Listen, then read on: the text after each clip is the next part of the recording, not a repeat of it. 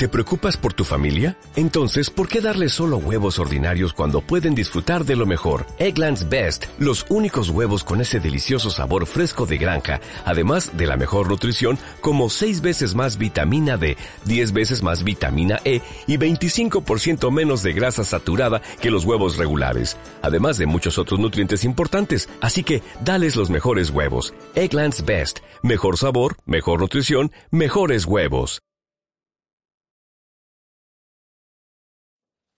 Días de nuevo. La verdad que nos ha, tocado, nos ha tocado un panel que me hacía gracia cuando lo estaba viendo antes.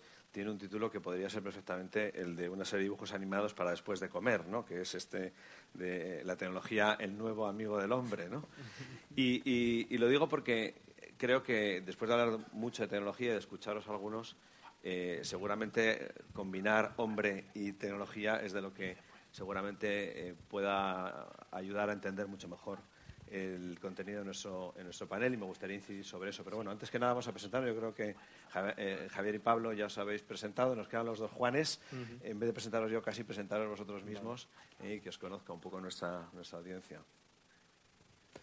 Hola, ah, presentación de un minuto. Yo soy almeriense, como podéis oír por el acento. Uh, mis padres me mandaron a Estados Unidos un año para aprender inglés. Me quedé 16 años fuera. universidad, trabajé en Wall Street, luego trabajé en la City y ahora estoy en el proyecto, yo creo, más chulo que he visto nunca. Estoy en BVA y lo que intentamos hacer es construir el, mejor banco de la era digital.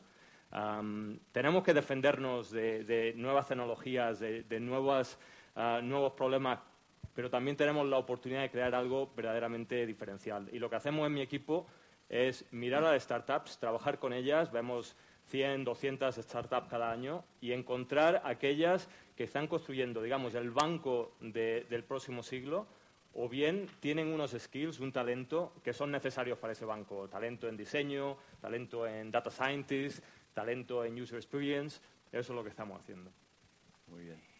¿Qué tal? Buenos días, soy Juan Garrigosa. Gracias por la invitación. Eh, soy el responsable de innovación de Endesa. He trabajado toda mi vida en eh, relacionado con la tecnología y con la innovación, siempre dando cosas nuevas, nuevas tecnologías que todavía no estaban funcionando y que no estaban en el mercado y que había que probar, identificando nuevos modelos de negocio. Y en eso es en lo que estamos ahora en Endesa, eh, que sabéis que forma parte del grupo Enel. Hay una revolución, como lo puede ser de otra forma, también en el sector de la energía.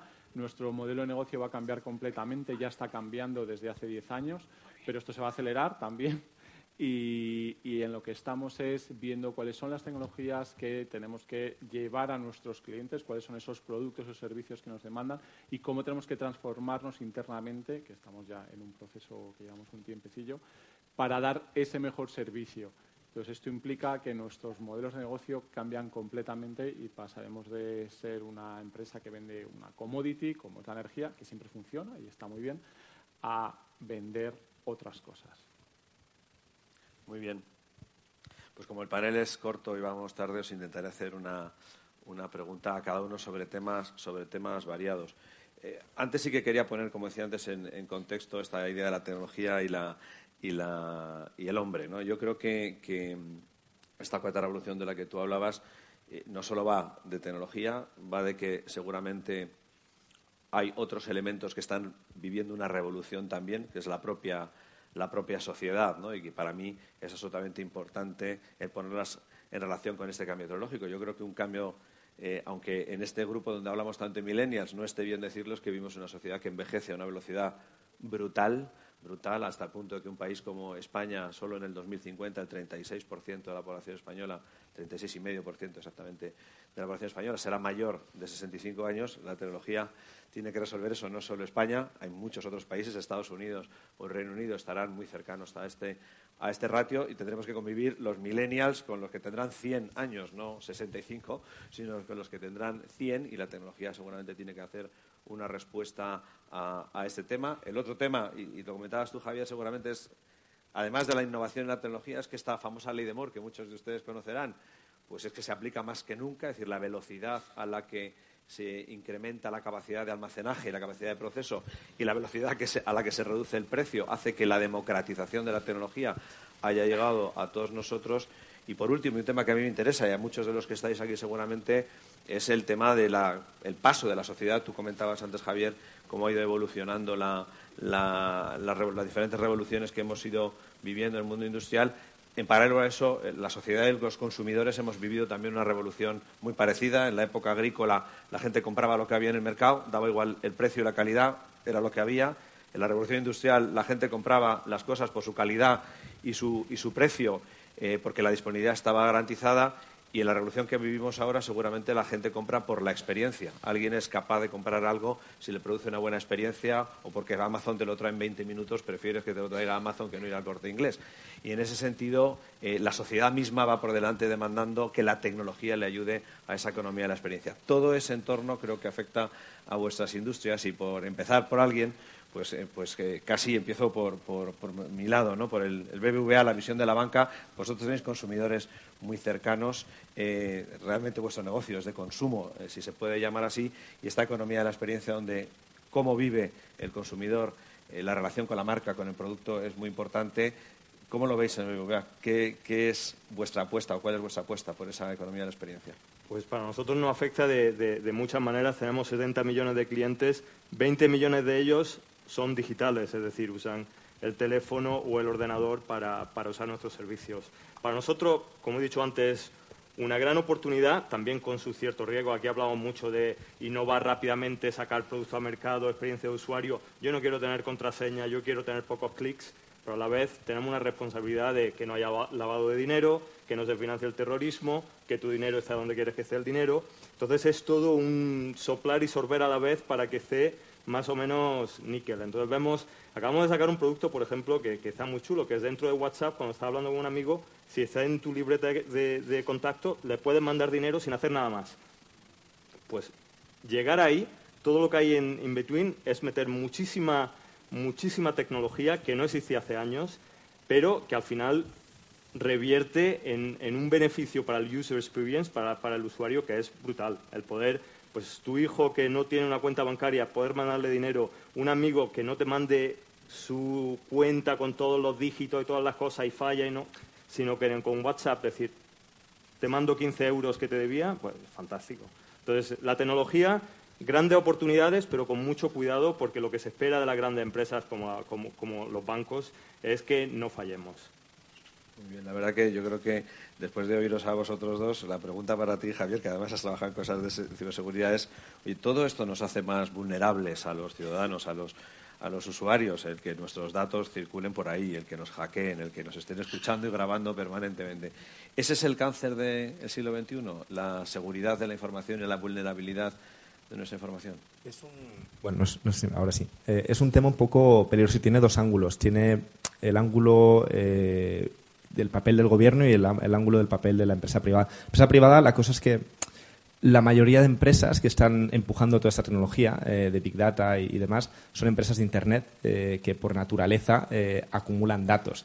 pero hay otras formas de hacer las cosas manteniendo la privacidad con la misma efectividad. El problema es que las empresas que están invirtiendo más en este tipo de desarrollos, eh, bueno, es, contraproducente para ellos hacerlo de, una manera que proteja la privacidad de los usuarios. Por otro lado está el, rol del gobierno. Nosotros con Blackphone eh, tenemos la, situación que hacíamos teléfonos seguros y sabíamos que, por supuesto, había mucha gente que lo utilizaba y salvamos muchas vidas eh, y usamos en zonas de conflicto, en Venezuela, en muchos lados. Y también sabíamos que los manuales del ISIS, nuestra herramienta estaba en el top. Y, y en el manual de entrenamiento de un terrorista, nuestros teléfonos era la, herramienta eh, que todo terrorista tiene que utilizar. Claro, el 99% de la población justifica que hay un 1% que lo utilice de manera negativa. Es un ángulo muy, muy, muy peligroso, es un ángulo muy, muy, muy delicado. La realidad es que eh, esta tecnología, es, o sea, si no existiésemos nosotros, habría otros mil que lo hiciesen. Esta tecnología se puede fabricar, ellos tienen la capacidad de hacerlo, eh, y al mismo tiempo no se puede regular, porque, bueno, al final, si te prohíben usar WhatsApp, te bajas WhatsApp y usas WhatsApp. Eh, no, es una cosa que, por mucho que sea ilegal. Entonces yo creo que proteger la privacidad de los ciudadanos es un derecho fundamental, es algo que beneficia a los ciudadanos, a las empresas, es, es algo estratégico que el gobierno tiene que invertir, las empresas tienen que invertir, a pesar de que efectivamente malos actores puedan aprovecharse de ello. ¿Y crees, crees Javier, que las empresas, tú que ves muchas, están invirtiendo a la vez en inventar e innovar y en proteger y securizar de la misma manera o no? Es que, es que no solo es la inversión tecnológica, a pesar de que ahora el, CEO, el CIO se sienta en el Consejo de Administración, no solo el cambio de, tecnología, es también el cambio de mentalidad. Y es al final que todo el mundo tenga la conciencia en la cabeza de que, oye, si uso mi teléfono del trabajo en un hotspot de un aeropuerto, un hotspot de un Starbucks, oye, me la estoy jugando bastante. Eh, no yo, sino que todos los documentos que tenga el móvil confidenciales, pues igual de todo saber dónde pueden acabar. ¿no? Es un tema de cultura más que de tecnología. Eh, y la mayoría de fallos son humanos, al final. Es curioso, no sé si lo observaréis vosotros, pero cada vez más en los aviones ves que la gente, cuando va a hablar por teléfono, saca los, aquellos, aquellos Nokia que deberéis tener en un cajón guardado eh, que ya no usas para casi nada, pues hay mucha gente que cuando viaja, sobre todo en viajes internacionales, lo que se lleva es un pequeño, es un pequeño Nokia. Eh, eh, Juan, desde, desde Endesa, el otro día leía un artículo que, decía que en lugar de que el último barril de petróleo que se cree en el mundo, que se produzca en el mundo, tendrá un precio absolutamente inalcanzable y, ese será el fin porque es el último barril, lo que venía a decir es que el último barril de petróleo nadie lo querrá. costará cero y se quedará abandonado porque nadie lo querrá. Eh, la tecnología está cambiando tanto el mundo de la energía como para que ese último barril de petróleo se quede abandonado porque nadie lo quiera. Brutalmente.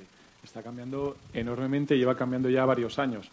Empezamos con los smart meters y las smart grid, que son conceptos ya muy manidos, allá por finales del 2008, 2009, 2010 pero pensar todas las tecnologías que eh, ya son habituales y que van a incrementar tremendamente su presencia eh, entre nosotros.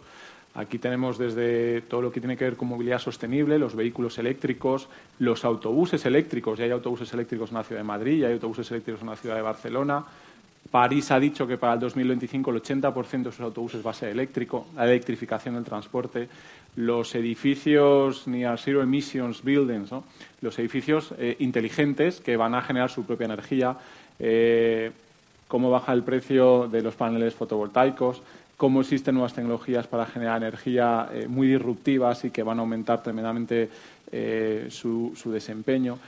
Las baterías, el almacenamiento energético también es otra tecnología muy disruptiva que nos va a aplicar y, sobre todo, no solamente generación, distribución, almacenamiento, Big Data, el uso de los datos, eh, que ya los estamos usando desde hace tiempo, pero yo creo que estamos todavía en los principios de todo lo que podemos explotar. Ese barril de petróleo ahora son, son los datos.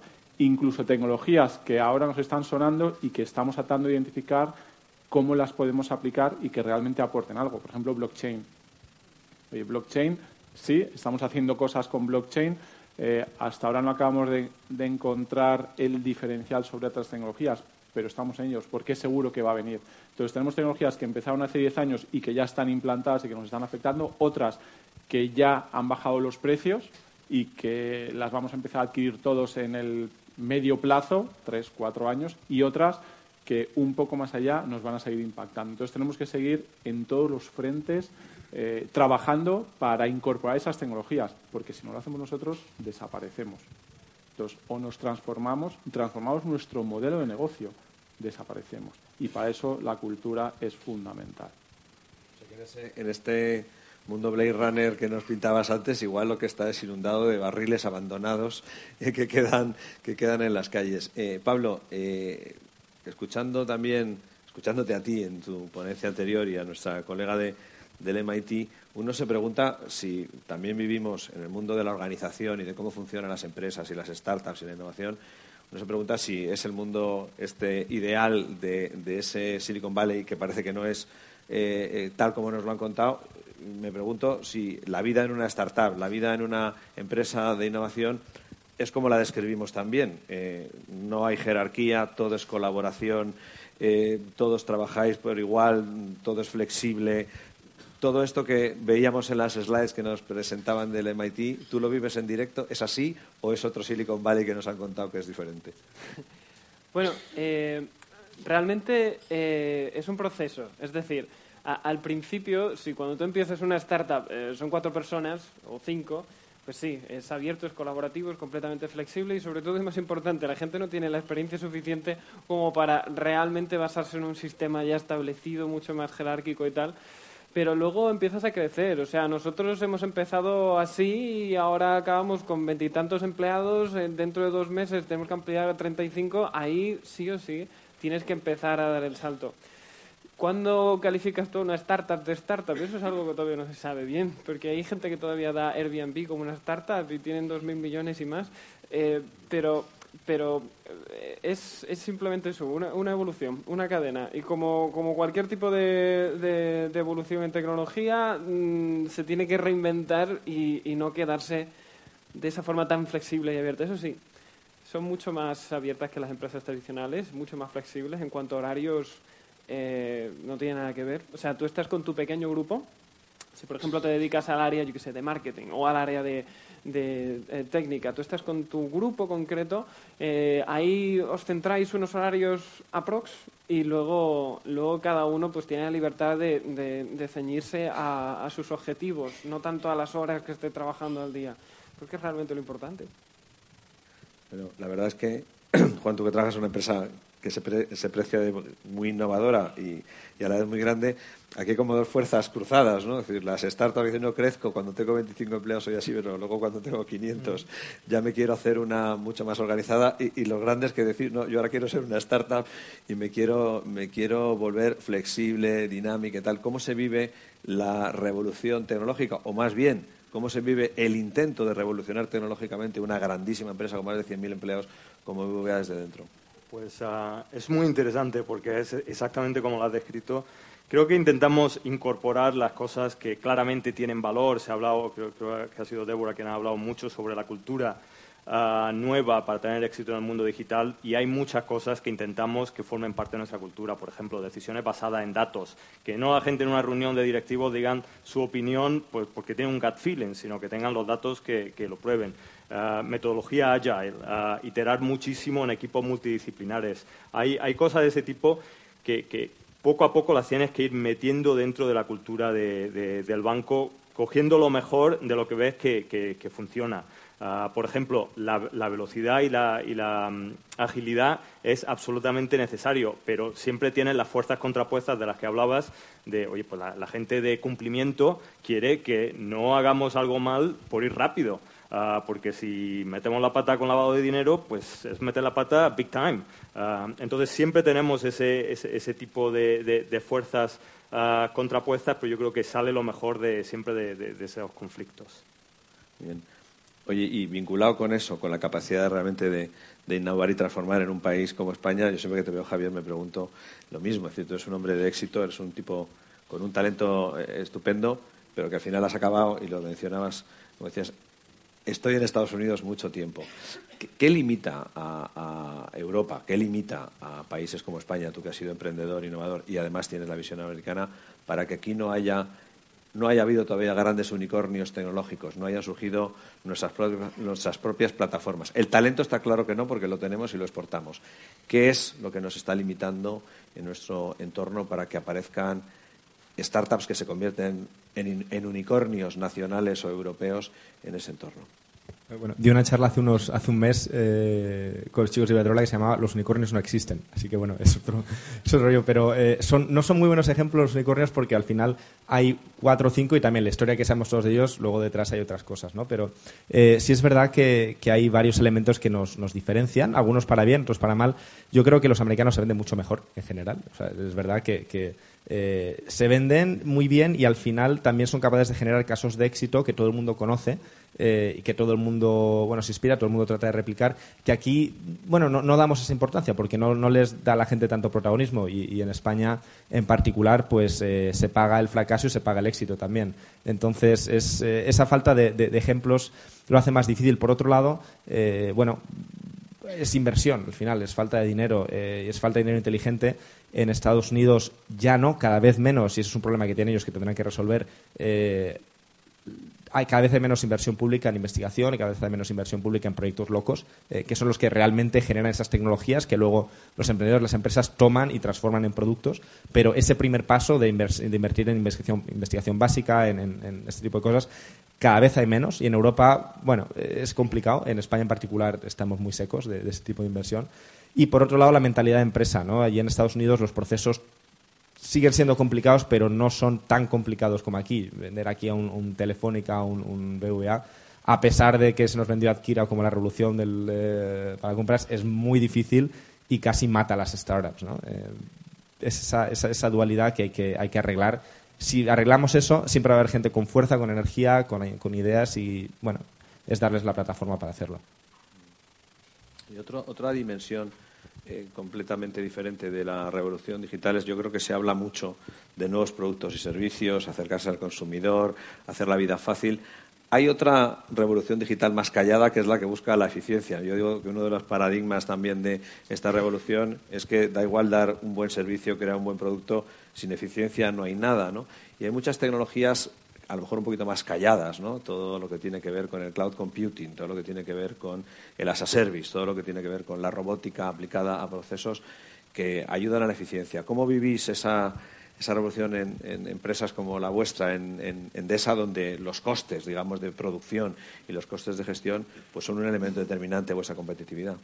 La nube, la nube famosa, pues eh, el edificio que tenemos ahora eh, lo inauguramos en 2003 y entonces se diseñó con un gran espacio para servidores. Y nunca llegó a haber ahí servidores porque ya en aquella época decidimos tener el hardware fuera.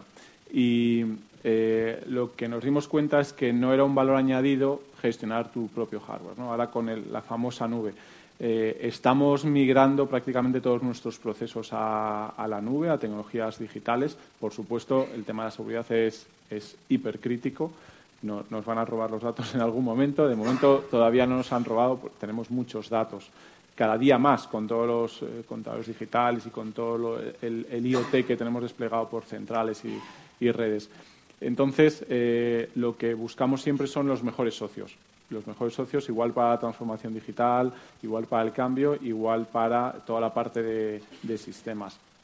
¿Por qué? Porque lo que necesitamos es fuerza de cálculo y hoy en día esa potencia de cálculo es muy flexible, eh, no necesitas la misma en cada instante, con lo cual eh, es fundamental buscarte a los mejores socios que te faciliten ese, e, las mejores máquinas en cada momento que necesites con la mejor eh, capacidad de cálculo para tus procesos. Flexibilidad y rapidez. última pregunta, porque ya veo ahí a Pablo que nos mira. Pablo, eh, aquí yo no sé si esto es a propósito o de casualidad, pues hay como dos emprendedores, dos empresas grandes, dos jóvenes, dos menos jóvenes, un madurito. Eh, Pablo, eh, la colaboración, sí, sí es verdad, si vamos a vivir 100 años yo soy bastante, soy millennial. Pablo, en, en este entorno de transformación digital se habla que la colaboración es la clave de todo. Eh, trabajar en entorno abierto y la colaboración. Desde una startup eh, como las que estás tú, colaboración no solo entre vosotros, los que os habláis por YouTube, los que os conectáis en las redes. ¿Cómo ves tú la colaboración público-privada y, la, colaboración entre empresas grandes y pequeñas, como las que representamos aquí, para que realmente esta revolución tecnológica cause el impacto de cambiar el mundo al que, al que tú te refieres. En tu trabajo del día a día es un driver de tu actuación, pues conectar con Endesa y que, Endesa sea tu partner o lo ves como un competidor. De hecho, Endesa va a vender productos nuestros ahora, o sea que has puesto un buen ejemplo. Eh, sí, nosotros hemos trabajado con todo tipo de empresas grandes, también hemos estado trabajando con Repsol en su tiempo y, y bueno, Iberdrola también se pasó por nuestras oficinas y tal.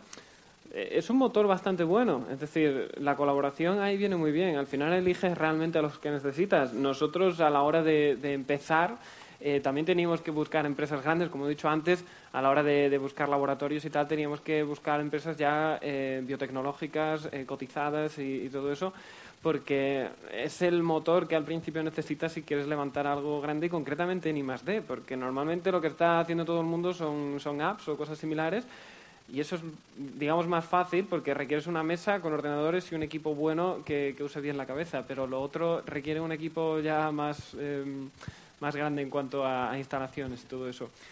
Eh, en cuanto a, las ayudas públicas y tal, pues sí, también son muy importantes. O sea, no tienes que depender de ellas nunca, pero si te toca alguna o tienes la suerte de que, de que te apoyan desde la Unión Europea hasta, bueno, solo España y tal, siempre, siempre viene muy bien. Pero luego ya incluso enfocándote en ayuntamientos, pues el hecho de poder hacer una prueba piloto con alguno ya demuestra de cara a un público o de cara a otro tipo de empresas privadas con las que también quieras trabajar, pues que mm, o hay mercado o confían en ti o, sabes hacer incluso un convenio, porque un convenio público con un ayuntamiento es un lío grandísimo. Así que, bueno, por lo general la respuesta es sí. Creo. Muy bien. Me, alegro, me, alegro ver que no hay que ser muy mayor para darse cuenta que es muy difícil hacer un convenio con algo público. Bueno, pues aquí lo dejamos. Me quedaría hablando horas con vosotros. Creo que llevamos algo de retraso.